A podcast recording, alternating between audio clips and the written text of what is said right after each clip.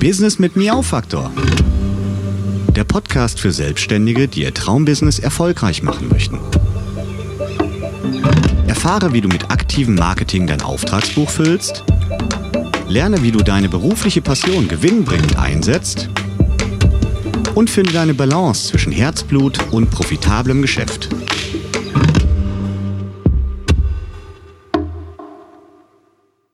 Hallihallo zu einer neuen Folge Business mit Miau Faktor. In dieser Folge geht es um sieben Tipps, damit dein Marketing nicht scheitert. Denn wenn wir uns schon die Mühe machen und versuchen, mit verschiedenen Marketingmaßnahmen unser Business anzustoßen, dann möchten wir natürlich auch Erfolge sehen. Doch wie das immer so ist, der Teufel liegt im Detail und man kann als Selbstständiger nur allzu leicht in Marketingfallen tappen. Dabei kann es dann passieren, dass sich deine Bemühungen einfach gar nicht rentieren und das kostet dich Zeit und meist auch noch Geld. Es kann sein, dass Marketingfehler und falsche Entscheidungen dein Geschäft sogar obendrauf noch regelrecht ausbremsen. Und zu guter Letzt können ungünstige Marketingentscheidungen dein Geschäft vollkommen in die falsche Richtung laufen lassen. Trotzdem du also auf allen Kanälen so richtig Vollgas gibst, bleibt der Erfolg aus. Und das ist etwas, was wir natürlich vermeiden wollen. Jetzt ist es verständlicherweise so, dass man sich mit seinen ersten Fragen, Ideen und Gedanken zu seinem Marketing oder zu seinen Marketingaktivitäten natürlich nicht immer sofort an einen Profi wendet. Und das ist auch vollkommen normal und gar nicht weiter schlimm, denn man muss sich ja erstmal an die ganze Thematik rantasten. Man muss ein Gespür entwickeln für sein eigenes Geschäft, für sein Business und auch für die Möglichkeiten, die man da hat. Und man muss natürlich auch sein Budget im Auge behalten, denn in der Regel ist es leider nicht möglich, sich bei allen Dingen helfen zu lassen. Da meine Eltern beide selbstständig sind, habe ich ja quasi von Kindesbein an mitbekommen, wie die Situation als Selbstständiger so ist, welche Gedanken man hat, wann man sich an einen Profi wendet, beziehungsweise gar an eine Werbeagentur. Heutzutage hat sich das ein bisschen verändert und verlagert, aber im Grunde ist es gleich geblieben.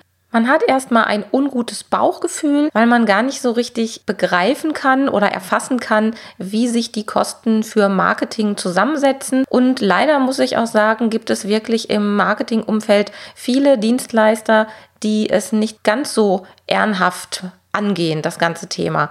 Der Ruf von Werbeagenturen und Marketingdienstleistern ist also leider nicht der beste, so dass es obendrauf noch eher naheliegend ist, sich erstmal umzuhören und im Bekannten- und Verwandtenkreis die Menschen zu befragen, von denen man meint und denkt, dass die einem da vielleicht weiterhelfen könnten. Jetzt ist es allerdings so, dass natürlich nicht jeder in seinem persönlichen Umfeld gleich unheimlich viele selbstständige Menschen hat, die Erfahrungswerte haben, die sie weitergeben können, sondern da kommt dann auch mal der Papa zu Wort, der vielleicht ja sein ganzes Leben lang im Angestelltenverhältnis gearbeitet hat und trotzdem gut gemeinte Ratschläge gibt oder auch vielleicht die beste Freundin, die sich schon immer für Marketing interessiert hat und das Ganze drumherum unheimlich spannend findet und da auch ein paar gut gemeinte Ratschläge für dich parat hat.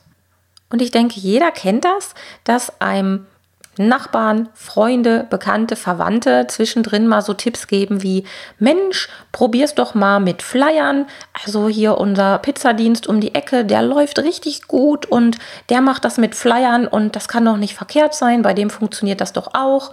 Oder ich habe auch mal den Tipp bekommen, Mensch, mach doch mal eine Autobeschriftung. Meine Nachbarin, die hat eine Agentur beauftragt und die hat die Werbeagentur genau gefunden, weil sie die zufällig immer auf dem Auto da vor sich hat rumfahren sehen, wenn sie zur Arbeit gefahren ist und dann hat sie da einfach mal angeklopft. Das wäre doch vielleicht auch was für dich. Ja, und von dieser Art an Ratschlägen gibt es unheimlich viele. Die sind auch wirklich ja nett gemeint und, und lieb gemeint. Aber in dem Moment, wo man da als Selbstständiger steht und überlegt, wo man anfangen soll, sind sie manchmal dann doch hinderlich und lenken einen dann in die falsche Richtung. Deshalb ist der erste Tipp von mir, prüfe Empfehlungen unbedingt, bevor du in die Umsetzung gehst. Denn prinzipiell sind die Empfehlungen ja gut gemeint, aber wenn es darum geht, sie auch umzusetzen, da gilt es wirklich, sie auf Herz und Nieren zu prüfen. Interessanterweise geben viele Menschen lieber Ratschläge, als dass sie sie annehmen. Auch dann, wenn ihnen die Fachkenntnisse fehlen und sie gar nicht wirklich wissen, worüber sie da gerade reden. Also lass dich nicht von einem aufgesetzten Selbstbewusstsein in die Irre leiten und hole wirklich selbst fachkundige Informationen ein. Denn du bist wirklich selbst für deine Marketingmaßnahmen und auch für Erfolg oder Scheitern dieser Maßnahmen verantwortlich. Und vor allem bist du auch selbst derjenige, der dafür gerade stehen muss und das Geld auf den Tisch legen muss. Also wenn du jetzt auf so einen Tipp wie Mensch, mach doch mal Flyer eingehst, bist du derjenige, der die Flyer erstellen, erstellen lassen und bezahlen muss. Und wenn das Ganze dann nicht klappt, ist das dein Problem. Und derjenige, der dir den Tipp gegeben hat, der zuckt dann mit den Schultern und sagt dann vielleicht sowas wie, hm, ja, war ein Versuch wert, weiß ich jetzt auch nicht, warum das bei dir ausgerechnet nicht klappt, aber dann ist der schon mit der Thematik durch und du hast aber erstmal einen Teil deines Budgets verbraten und musst dir überlegen, was du jetzt machen kannst, um da vielleicht auch noch die Kurve zu kriegen. Hör dir also diese Empfehlung erstmal an. Freu dich, dass du diese Empfehlung genannt bekommst. Das ist ja wirklich erstmal schön, dass man so mitbekommt, was andere denken und meinen. Sammel diese ganzen Informationen und überleg dir dann aber nochmal ganz in Ruhe, ob diese Empfehlungen wirklich für dich und dein Unternehmen in Frage kommen und dich tatsächlich auch weiterbringen können.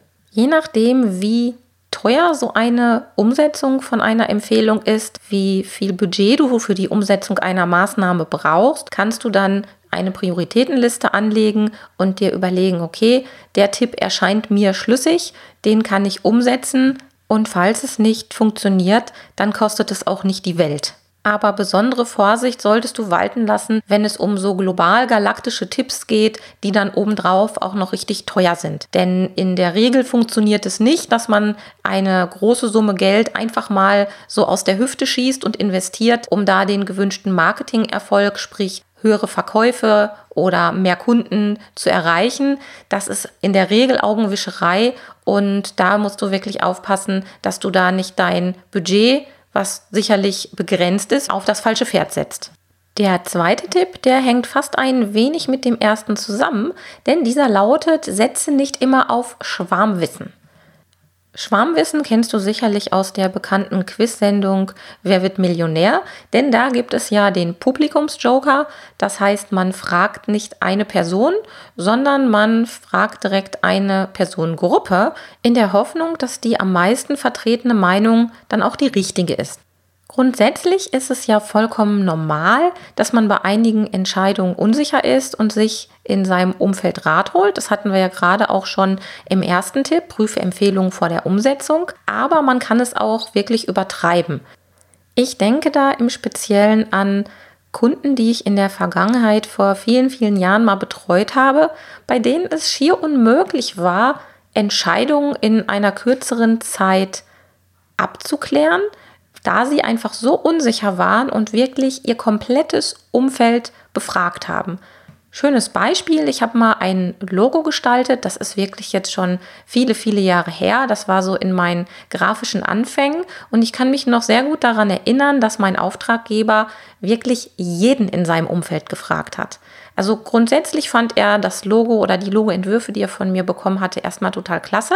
Aber er ging dann los und hat seine Frau, seine Kinder, die noch sehr klein waren obendrauf, seine Verwandtschaft, seine Reinigungskraft, seine Mitarbeiter. Der hat wirklich jeden Einzelnen befragt, um dann unterm Strich eine Entscheidung zu haben, die er gar nicht getroffen hat, sondern die eben ja aufgrund des Schwarmwissens entstanden ist. Und solche Umfragen werden ja auch im Marketing im größeren Umfeld gemacht wenn es darum geht, Zielgruppen zu befragen und ganz konkrete Informationen bei Produktentwicklung oder für Produktentwicklung zu bekommen.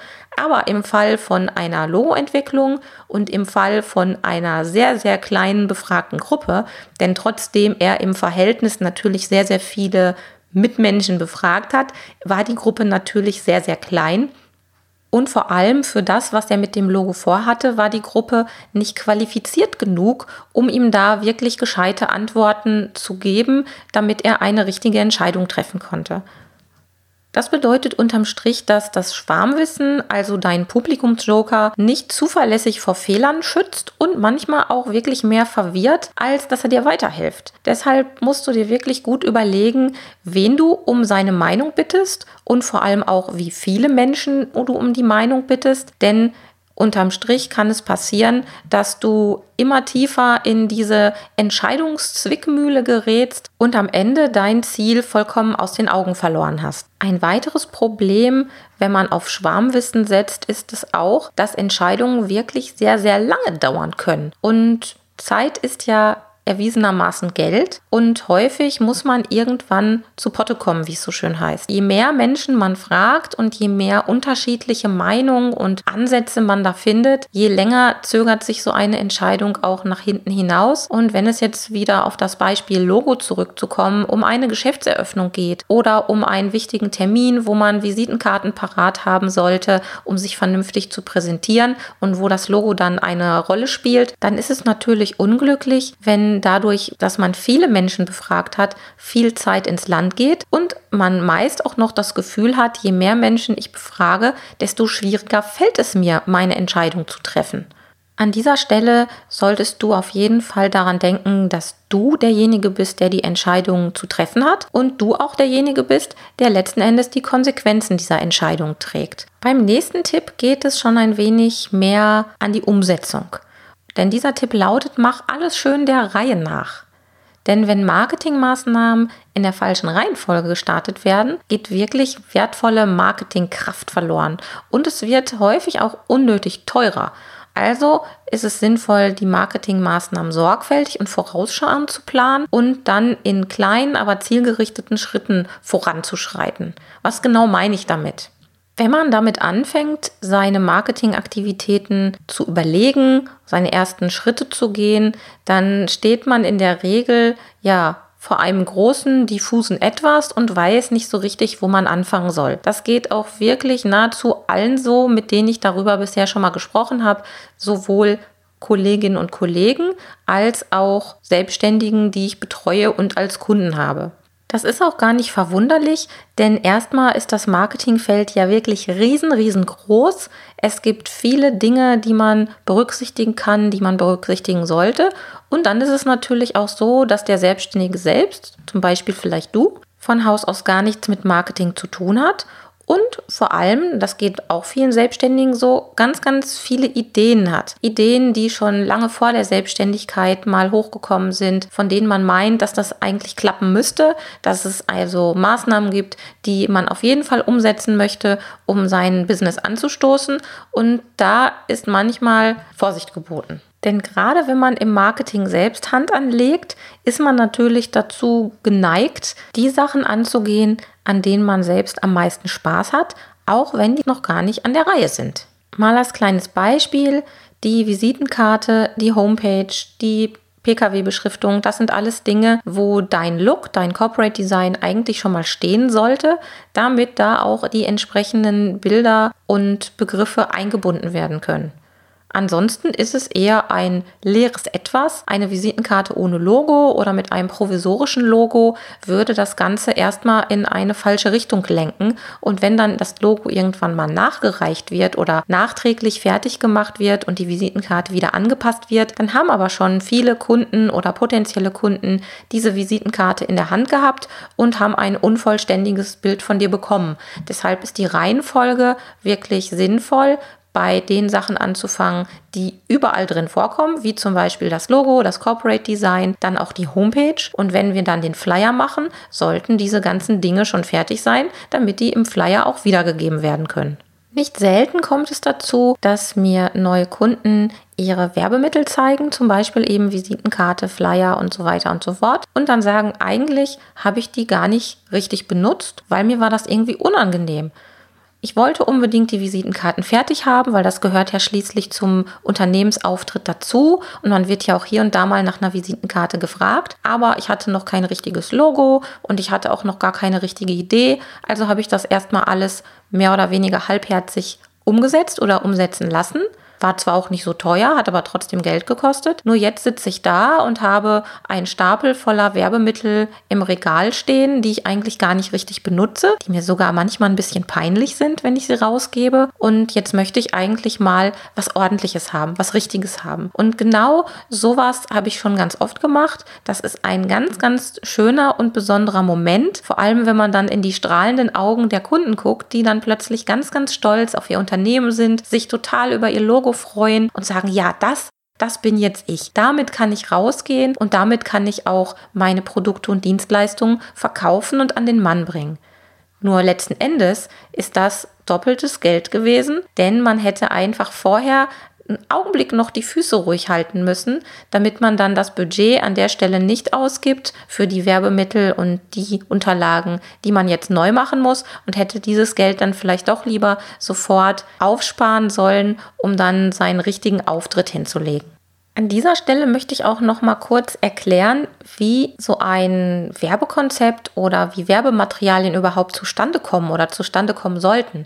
Denn es geht ja eigentlich nicht nur darum, bunte Bilder und Texte zu kombinieren und das Werbemittel möglichst schnell fertig zu haben, sondern Ziel sollte es sein, seine Produkte zu erklären oder sein, sein Portfolio dem Gegenüber näher zu bringen. Und das Ganze sollte natürlich auch Hand und Fuß haben. Und wenn ich jetzt erstmal da stehe und noch gar nicht so richtig weiß, wie mein Angebot in Worte zu fassen ist, weil ich zwar meine Ausbildung vielleicht schon habe und eine Vorstellung habe, was ich anbieten möchte, aber es gibt einfach noch gar kein Grundgerüst, auf das ich aufbauen kann und womit ich meine ganzen Präsentationen, meine Homepage, meine Flyer und sogar auch meine Visitenkarte im Kleinen bestücken kann, dann ist es wirklich nachteilig und dann wäre eigentlich der erste Schritt erstmal zu überlegen, grundlegend zu überlegen, wie möchte ich mich präsentieren, wie machen das meine Mitbewerber, wie kann ich mich vernünftig von den anderen abheben,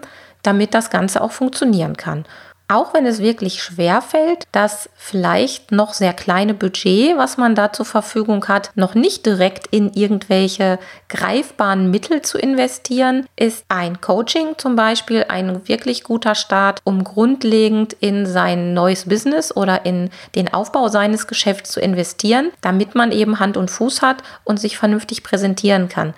Also der Tipp, mach alles schön der Reihe nach, könnte durchaus auch bedeuten, dass man sich erstmal selbst hinsetzt und aufschreibt, was so die eigenen Pläne sind und in welche Richtung es denn gehen soll und im nächsten Schritt vielleicht ein Coaching, was ich gerne begleiten würde.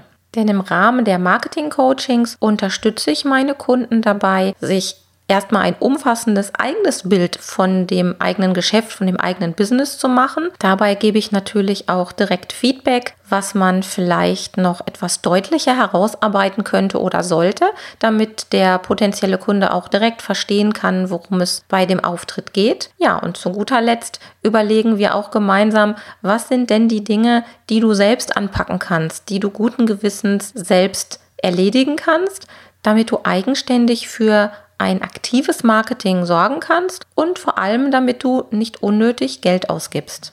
Oh, mit Blick auf die Uhr sind wir schon am Ende dieser Folge angekommen.